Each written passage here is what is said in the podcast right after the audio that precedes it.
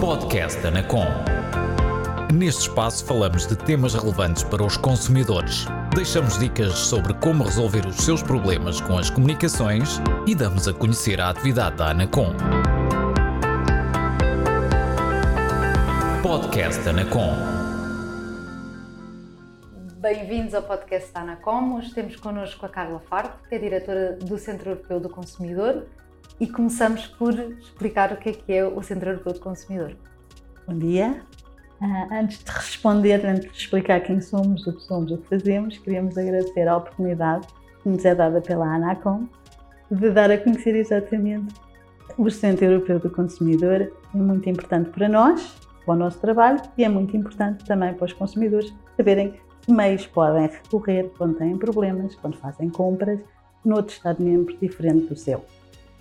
Portanto, começando, uh, o Centro Europeu do Consumidor é um projeto projeto europeu que foi desenhado, foi negociado, foi pensado entre a Comissão, Estados-membros, uh, na rede uh, CPN, que é o Comitê da Rede Política de Consumidores. O projeto teve várias, várias, uh, vários formatos e o formato atual já tem 15 anos, 15 não, tem 17 anos. Foi em 2005, portanto temos quase 20 em Portugal, o Centro Europeu do Consumidor tem mais anos. Nós temos sempre mais anos, mas temos mais anos, porque nós existimos eh, desde 2000, porque nós fazemos parte dos projetos piloto da Comissão.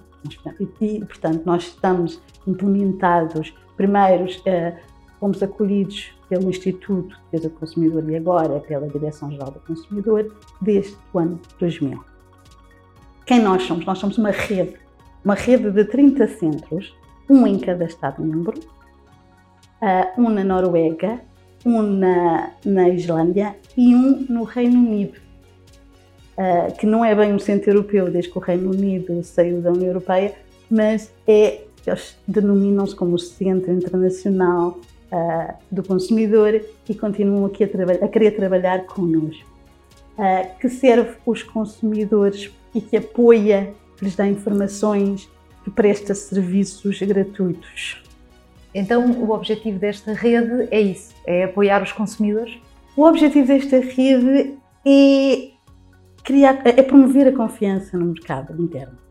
Porque não há mercado interno, não há uma implementação uh, total do mercado interno. Se o consumidor de um país não tiver confiança ao comprar num outro país, no seio da União Europeia. Se eu não, tive, não poder sentir-me seguro ou pensar que se tiver um problema com uma compra transfronteiriça, que é o nome que nós damos a esse tipo de, de, de compras, quando nós compramos no outro Estado-membro, ou, uma, ou uma entidade ou um operador económico que está sediado, por exemplo, em Espanha, nós que residentes em Portugal não tivermos essa confiança de que se tivermos problemas podemos ter acesso aos mesmos meios sem, sem os problemas da cultura e da língua, tem problemas linguísticos, nós não iremos comprar no, nos outros Estados-membros.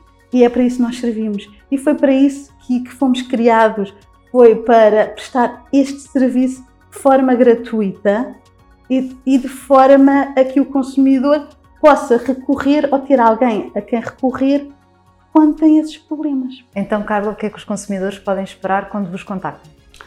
Os consumidores normalmente contactam-nos por duas razões ou para duas coisas, ou para pedir informações, eu comprei aqui, o que é que eu posso fazer, o, bem não chegou, quanto tempo é que eu devo esperar, o bem que chegou não tem, tem problemas, no entanto, o, como é que eu posso fazer? Portanto, o, o consumidor pede-nos informações, de uma, de uma, maneira geral, eles pedem-nos informações, são mais para pedir informações sobre o que fazer, como fazer, a quem dirigir, que direitos é que eu tenho.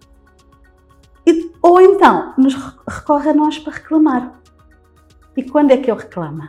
Quando já entrou em contato com, com, com, o operador económico, com a empresa, e a empresa ou não lhe respondeu ou não lhe deu razão. E aí ele tenta procurar uma solução através de nós. Ele recorre ao Centro Europeu da sua residência, do, do país de residência, que analisará o caso.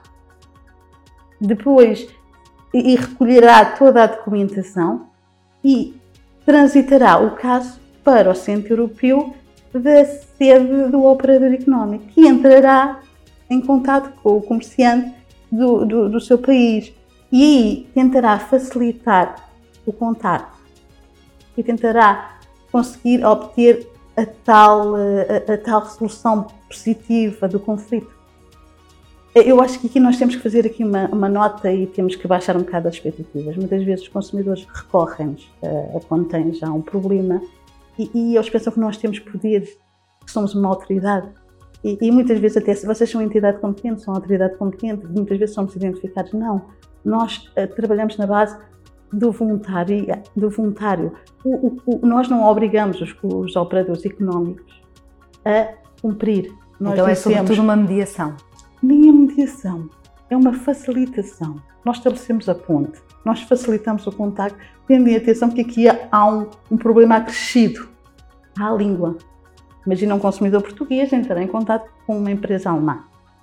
Não sabe qual é o direito alemão, não sabe falar alemão. Não, e, e isso nós facilitamos, nós fazemos esta ponte entre os consumidores e as empresas. Não é mediação, porque nós não somos mediadores certificados é uma facilitação de contactos. E nós não podemos obrigá-los a, a, cumprir, nós o que tentamos é chamá-los à razão.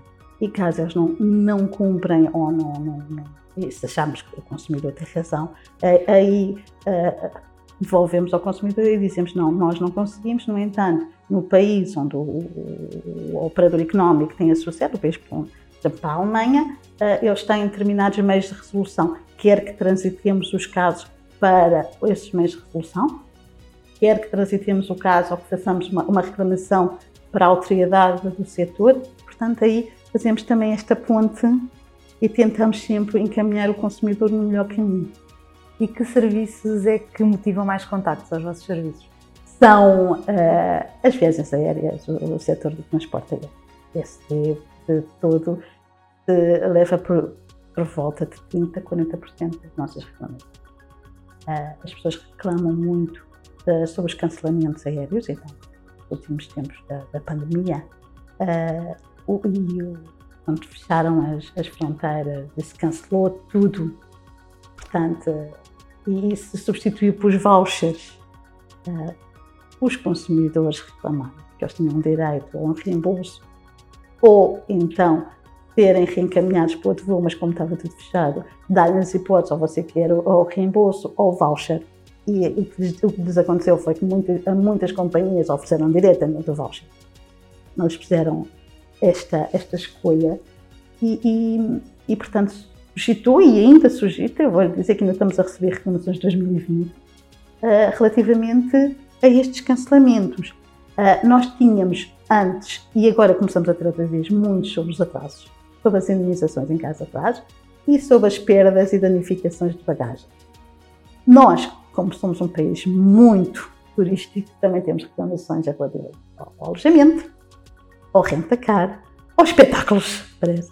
E temos, e temos reclamações dos nossos, muitos nossos uh, consumidores sobre o comércio eletrónico, compra de telemóveis, uh, sobre garantias, sobre faltas de entrega, temos estes tipos de problemas. Mas o nosso setor mais reclamado são as viagens aéreas. Uh, o que acontece e com a pandemia e com mudanças de hábitos de consumo, consumir mais, a comprar mais online. E começaram, eu não digo que ia surgir, mas calhar a surgir mais ou a existirem mais uh, reclamações uh, referentes a entregas, que é engraçado uh, que não existiam, mas eram diminutos, eram, tinham um número muito diminuto, nomeadamente por faltas de entregas, por danificação da mercadoria, por furtos, por entregas a pessoas erradas, em sítios errados. E, e nós começámos a perceber uh, que realmente a legislação uh, não está adequada à própria, à, ao próprio, à própria atualidade. E isso uh, isso tem tido um grande impacto na, na, na nossa, na, nossa, na nossa atividade. Uh, outra das questões muito engraçadas, e já em relação ao vosso setor, nós não tínhamos reclamações em relação ao vosso setor. Ou seja, as reclamações que nós recebíamos do vosso setor normalmente eram casos, aquilo que chamamos casos nacionais.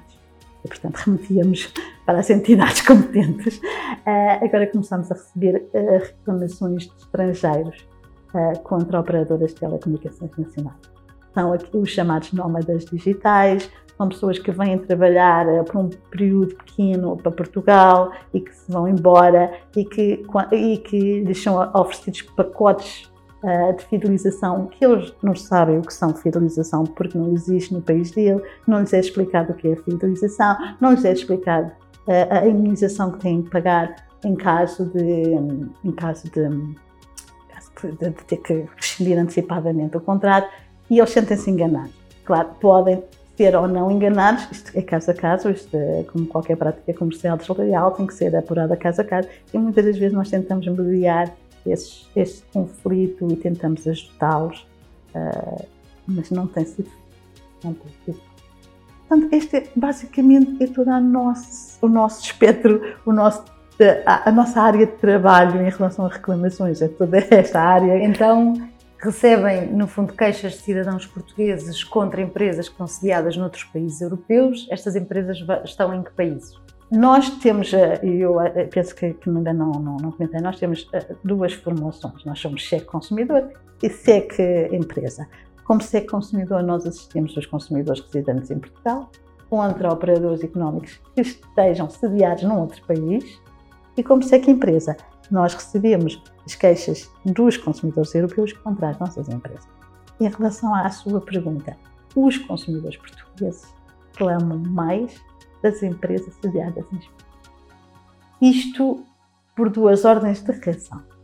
Primeiro, porque as plataformas de viagens mais conhecidas são espanholas.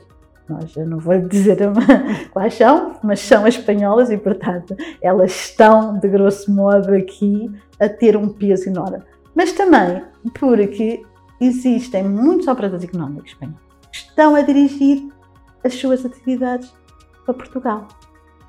Porquê? Porque é muito mais barato colocar os produtos em, Portugal do que colocar em França, na Alemanha e, portanto, eles dirigem as suas atividades uh, para Portugal.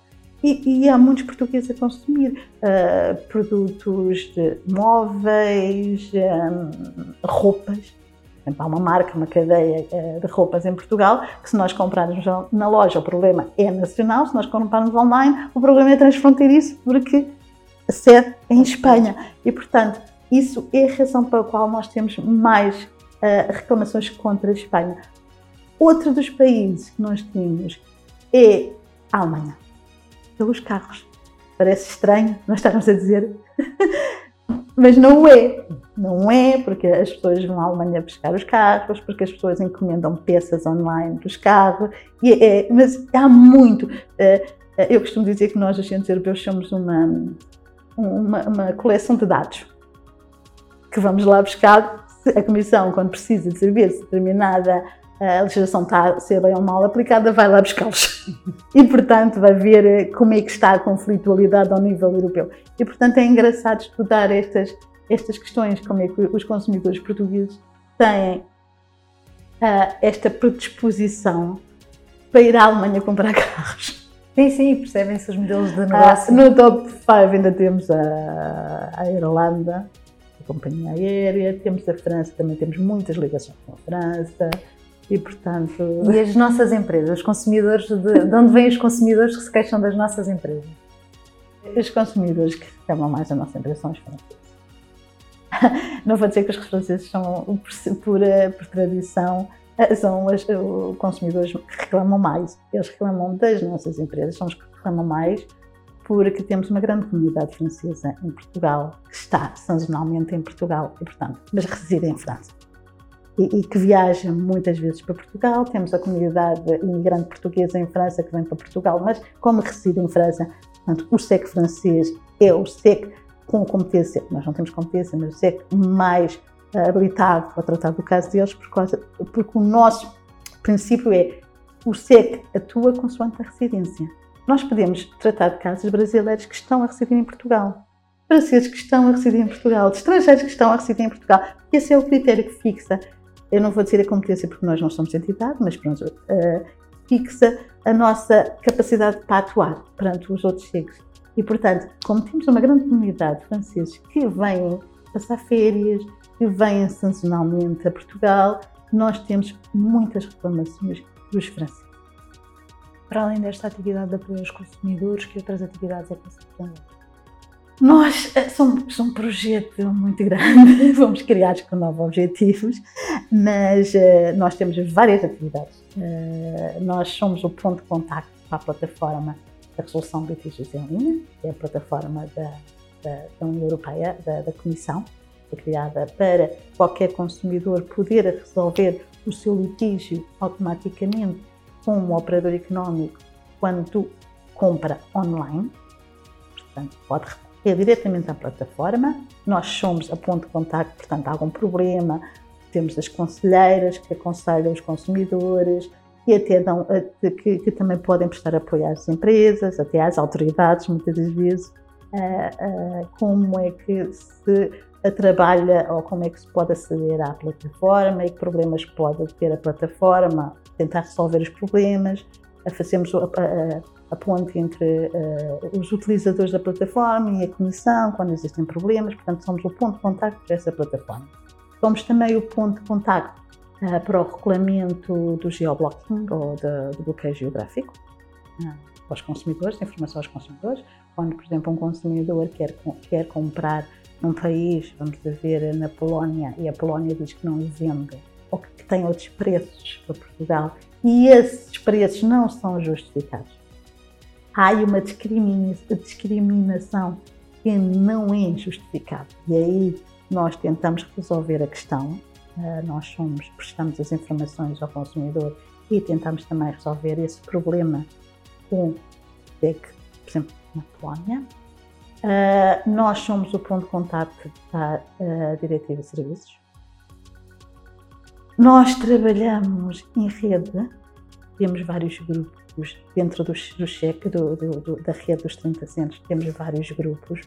Um deles, por exemplo, nós fizemos parte do Consumer Education, da Educação para o Consumidor, onde criámos um vídeo e outros materiais para uma aula de inglês para uns miúdos dos 12 aos 14 anos onde lhes ensinamos a ter atenção quando jogam online no, no, no, seu telemóvel, que cuidados devem ter.